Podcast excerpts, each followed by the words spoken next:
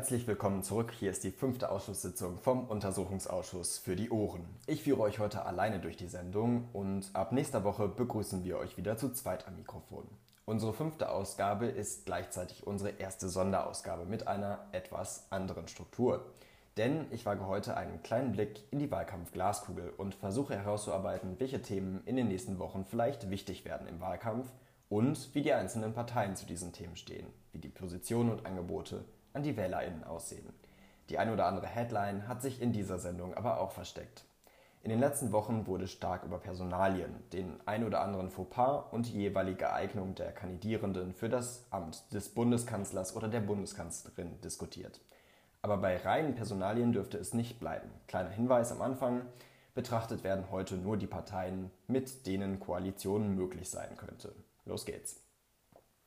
Den Anfang macht das Thema Geld, genauer Steuern. Die Parteien haben unterschiedliche Ideen für neue B- und Entlastungen. Das Zentrum für europäische Wirtschaftsforschung hat sich die Programme der fünf Parteien mit potenzieller Regierungsbeteiligung für die Süddeutsche Zeitung näher angeschaut. Und über diese Zahlen wurde in den letzten Tagen online wie offline stark diskutiert.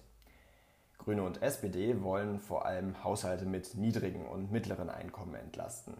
Würde diese Pläne Realität, würde auch das Armutsrisiko in Deutschland sinken, so die Ergebnisse der Ökonomen.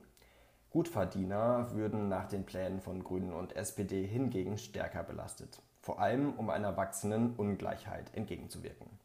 CDU, CSU und FDP planen auch Entlastungen, allerdings vor allem für Gutverdienende, die durch die Pläne besser gestellt würden. Am Ende würde das auch nicht ohne Auswirkungen auf die Verteilung von Wohlstand äh, bleiben, die Schere zwischen Arm und Reich würde wohl weiter auseinandergehen. Die Steuerpläne der Union sorgen für Verwunderung. Die Süddeutsche Zeitung betitelte einen Meinungsartikel, der sehr empfehlenswert ist, von Alexander Hagelüken gar mit dem Titel Herr Laschet von der FDP. Auch die Linkspartei plant Entlastungen für kleine und mittlere Einkommen, allerdings um ein Vielfaches stärker als SPD und Grüne. Finanziert werden soll das Ganze mit einem Spitzensteuersatz von 75 Prozent. Und selbst wenn es für den einen oder anderen vielleicht attraktiv klingt, potenzielle Koalitionspartner dürfte dazu wohl eher nicht bereit sein oder abgeschreckt werden. Wobei sich hier natürlich auch die Frage stellt, ob Koalitionsoptionen der Linkspartei tatsächlich realistisch sind oder sich die Wählerinnen und Wähler nicht andere Koalitionsoptionen und Konstellationen ohne die Linkspartei vorziehen würden. Bleiben wir bei den Finanzen. Das war ja auch das Thema der letzten Ausgabe Untersuchungsausschuss. Es geht um den Corona-Wiederaufbau und die Frage, wie wollen die einzelnen Parteien Wohlstand und Arbeitsplätze sichern und wie gemeinsam in Europa für einen Post-Corona-Aufschwung sorgen. Und auch hier die Frage, finanziert Wachstum diese Recovery oder sind neue und höhere Steuern notwendig? Das sind die Positionen der Parteien. Im Zukunftsprogramm der SPD heißt es, die Corona-Pandemie hat gravierende Auswirkungen, auch auf die öffentlichen Haushalte. Während die Steuereinnahmen zurückgehen, sind die staatlichen Ausgaben gestiegen. Eine Politik der Austerität nach der Krise wäre ein völlig falscher Weg. Wer diesen Weg verfolgt, setzt unsere Zukunft aufs Spiel oder will harte Einschnitte in den Sozialstaat.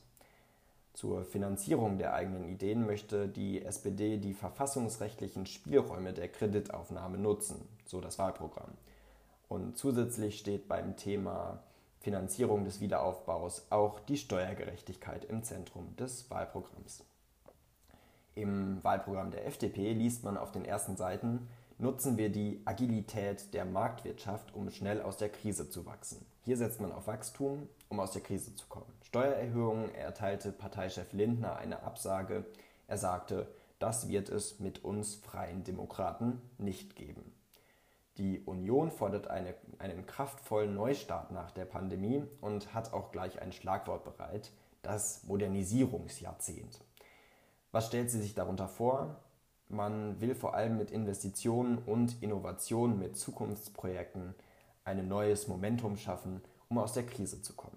Auch die Grünen sprechen von einem Neustart nach der Corona-Pandemie. Ich zitiere, ein Neustart nach der Corona-Krise muss daher gezielt den besonders betroffenen Branchen helfen und zugleich ein Signal für den Richtungswechsel zur Klimaneutralität setzen. Damit sichern wir Existenzen, erhalten Arbeitsplätze und setzen zielgenaue konjunkturelle Impulse. Das kann man, nicht, das kann man vielleicht unter dem Punkt Green Recovery setzen, also grüne, grünen Wiederaufbau oder grüne Erholung. Die Linkspartei will die Folgen der Pandemie sozial und solidarisch bewältigen und gleichzeitig den Grundstein für eine Zukunft legen, Zitat, die nicht von Markt und Profit bestimmt wird. Soweit die Positionen der Parteien zur Finanzierung oder zur Ausgestaltung des Wiederaufbaus nach der Corona-Pandemie. Interessant hierzu auch die, der Titel der Rheinischen Post, die titelte Junge Wähler fühlen sich in diesem Wahlkampf nicht repräsentiert. Und das ist ja vielleicht auch ähm, ein, ein, etwas, was wir raus mitnehmen aus, aus, dem, aus der Corona-Pandemie. Vielleicht mal auf die jungen Leute hören. Schließlich müssen die am Ende irgendwann auch die Schulden bezahlen. Kommen wir zu einem Thema, über das sich während der Corona-Pandemie viele geärgert haben. Schulen auf, Schulen zu, kein Internet, nicht ausreichend Tablets und viele SchülerInnen, die nicht hinterherkommen. Dazu kommen die Probleme, die vorher schon da waren. Marode Gebäude, ekelerregende Toiletten und zu wenig Personal. Genau, wir sind beim Thema Bildung und das findet sich auch in den Wahlprogrammen der Parteien wieder. Dazu muss man sagen, Bildung ist weitestgehend Ländersache aber auch der Bund und die Bundesregierung können einen Beitrag zu guter Bildung leisten. Die FDP will mit weltbester Bildung für Wohlstand, Freiheit und Aufstiegschancen die Kräfte der sozialen Marktwirtschaft entfesseln und so den Aufholwettbewerb gewinnen. Das Bildungssystem soll nicht länger verkommen, sondern ausgebaut werden, heißt es im Wahlprogramm der Partei. Die SPD fordert eine digitale Infrastruktur auf Weltniveau, und ein digitales Bildungssystem, in dem Zitat für das Leben in einer digitalen Welt gelernt werden kann. Also Digitalisierung ganz wichtig.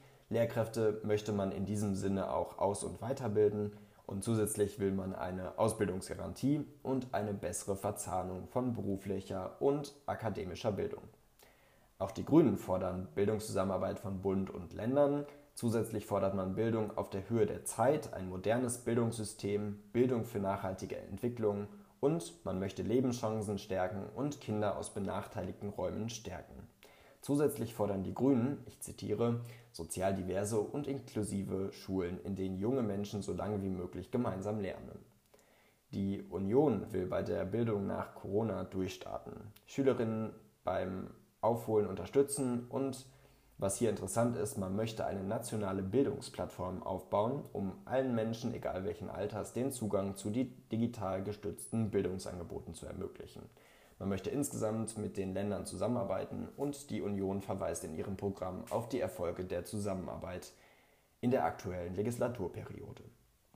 Die Linkspartei fordert Bildungsgerechtigkeit und schreibt, Gleich gute Bildung für alle gibt es nur mit einem Aufbauprogramm für mehr ErzieherInnen, SozialpädagogInnen und LehrerInnen. Steuern, Finanzierung des Wiederaufbaus und Bildung. Drei, drei Themen, die vielleicht noch wichtig werden. Das sind natürlich nicht alle und ein großes fehlt, die Klimakrise. Damit wollen wir uns auch noch beschäftigen und das heute, das kann ich versprechen, das war nicht der letzte Parteienvergleich. Aber das war der Untersuchungsausschuss für heute in einer kurzen und knappen Vergleichsepisode. Ich hoffe, es war trotzdem interessant. Wenn es euch gefallen hat, hat dann empfehlt den Untersuchungsausschuss gerne weiter.